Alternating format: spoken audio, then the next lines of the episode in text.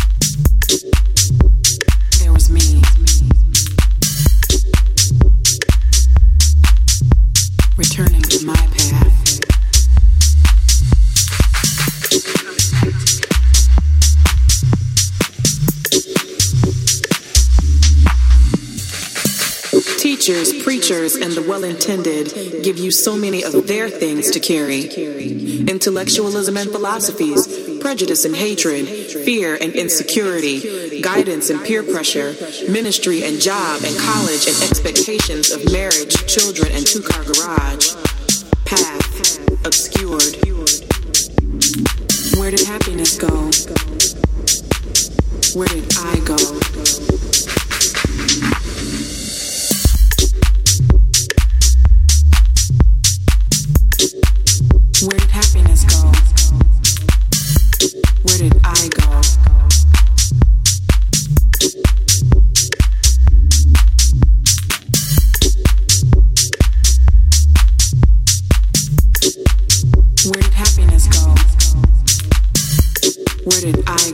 Risk.